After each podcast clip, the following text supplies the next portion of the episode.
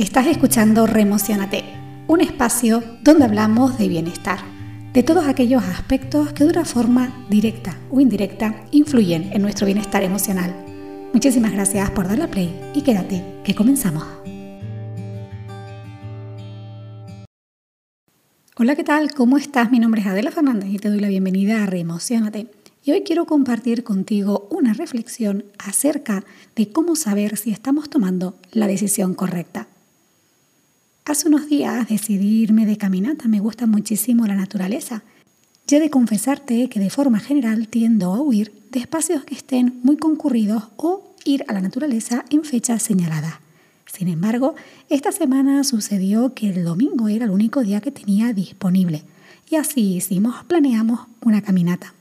Fíjate que ya nada más comenzar la mañana parecía que no iban a salir las cosas como inicialmente teníamos pensado. Nos equivocamos de lugar para comenzar el sendero y aunque nosotros en ese momento dijimos, bueno, pues disfrutamos de este mirador que encontramos, de esta maravillosa vista y luego ya damos marcha atrás y empezamos a caminar un poquito más tarde, en el fondo, en el fondo, me fastidió un poquito. Volvimos a coger el coche y nos pusimos en marcha y llegamos al lugar del inicio del sendero. Pero curiosamente, tras aparcar, una chica se acerca a nosotros y nos dice, ¿tienen reserva? Nuestra cara fue de mucha sorpresa, porque en ningún lado habíamos leído información sobre que había que reservar. Sin embargo, muy amablemente nos explica que en el último año había cambiado la normativa, que necesitábamos reservar para poder acceder al lugar, bueno, básicamente para poder aparcar en el inicio del pueblo y que teníamos la suerte que podíamos hacer la reserva sobre la marcha a través del dispositivo móvil.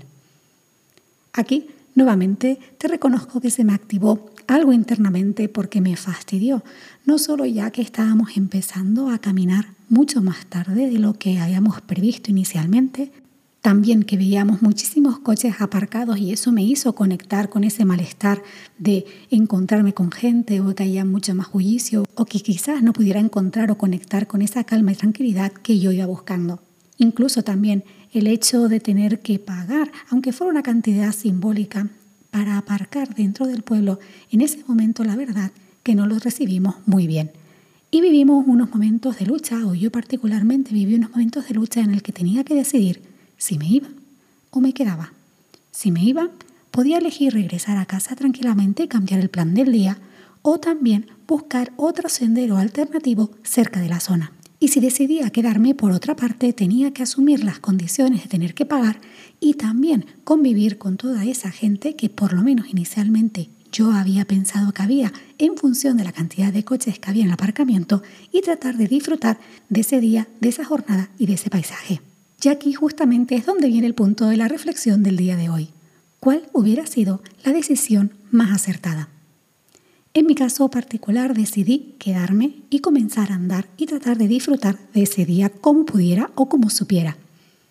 Y fíjate que me di cuenta que al inicio de la caminata todavía mi mente estaba en ruido, luchando con esas expectativas. No batallaba tanto en que hubiera tenido que pagar una reserva, mi foco estaba puesto en que me iba a encontrar muchísima gente.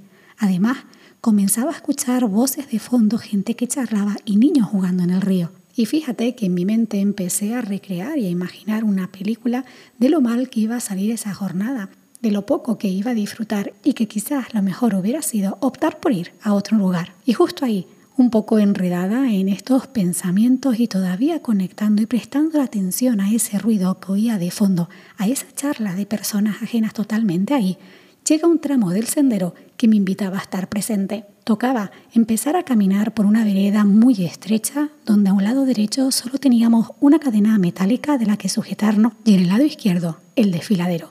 De esta manera no quedaba más remedio que dejar todo ese ruido a un lado para llevar la atención a ese momento, a mi paso, a mi postura, a mi agarre, a dónde estaba mi mente y sobre todo redirigirla para poder transitar por esa vereda de la forma más segura posible y sobre todo conectando con ese lugar. Y ahí, como si se tratara de un interruptor, absolutamente todo cambió. Es como si de repente mi mente se hubiera reseteado de hecho, un poquito más adelante nos encontramos con unas personas Y lo que al inicio hubiera sido para mí un problema, en ese momento se convertía en un poco esa complicidad, ese guiño al cruzarnos de decir, hey, aquí está guay esta caminata. Y sí, no fueron las únicas personas con las que nos tropezamos, e incluso al final del sendero compartimos un espacio mientras nos tomábamos un tentempié con otras personas. Y todas aquellas expectativas que había tenido al inicio de que me iban a molestar, que me iba a saturar y que me podrían impedir disfrutar del momento, se disiparon. Nada tenía que ver con la realidad había sido capaz de dejar a un lado todo ese ruido, toda esa lucha, que realmente esas expectativas se difuminaran para estar realmente presente. Y al final, esa es la clave para saber si estamos tomando la mejor decisión. Una vez que nos hemos dado ese espacio para reflexionar, para decidir qué queremos hacer, es hora de respetarnos y de disfrutar de esa decisión que hemos tomado. En la medida que seguimos pendientes de si habremos hecho bien o habremos hecho mal, lo que estamos haciendo es perdernos de cualquier experiencia, de cualquier oportunidad que venga ante nosotros. La clave de cualquier decisión es disfrutarla, entendiendo ese disfrute como estar plenamente presente desde todos los sentidos, ser capaz de conectar con cualquier detalle de la experiencia que vas a vivir e incluso si en un momento dado algo resulta desagradable, el hecho de estar plenamente presente, conectado con todos los sentidos, te va a ayudar a vivir esa experiencia de una forma más positiva, por así decirlo, o en todo caso poder darle la vuelta de una forma mucho más rápida, sin que esos pensamientos o esa lucha con las expectativas te acabe dominando. Para mí, este paseo fue transformador, no solo porque el espacio era maravilloso, que por cierto te he dejado algunos clips de esa caminata en el canal de YouTube, sino también por esta reflexión. Al final, ¿cuál es la mejor decisión que podemos tomar? En mi caso, si al final hubiéramos optado por regresar a casa, hubiera sido perfecto hubiéramos hecho desde esa conciencia de elijo no vivir este momento de lucha conmigo misma, elijo no pagar, elijo no interactuar con otras personas, elijo simplemente regresarme a un espacio que en estos momentos me da más tranquilidad. Si también hubiéramos optado por ir a otro sendero, pues nos hubiera dado la oportunidad de también disfrutar de esa mañana conectando con la naturaleza y quién sabe, quizás también descubriendo otros espacios que quizás si no hubiéramos vivido ese momento de decisión no hubiéramos encontrado. En cualquier caso, la mejor decisión al final es la que tomamos, aquella que con las emociones, con la conciencia, con los pensamientos y las ideas que tenemos en este momento somos capaces de tomar.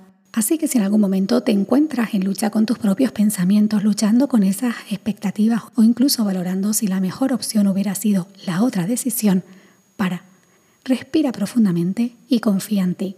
Porque al final la mejor decisión que tomamos es aquella que tomamos, aquella que somos capaces de tomar en base a lo que estamos pensando, lo que estamos sintiendo, lo que estamos necesitando, lo que queremos hacer, incluso lo que estamos dispuestos a hacer en ese momento. Es justo esa confianza y seguridad en ti mismo lo que hace que la mejor decisión que tomas es justo la que en ese momento eres capaz de tomar. Y está aquí esta pequeña reflexión del día de hoy. Deseo de todo corazón que te haya aportado un punto de vista diferente y sobre todo que hayas compartido este ratito de charla conmigo. Te invito como siempre a pasarte por el canal de YouTube donde tienes contenido todas las semanas.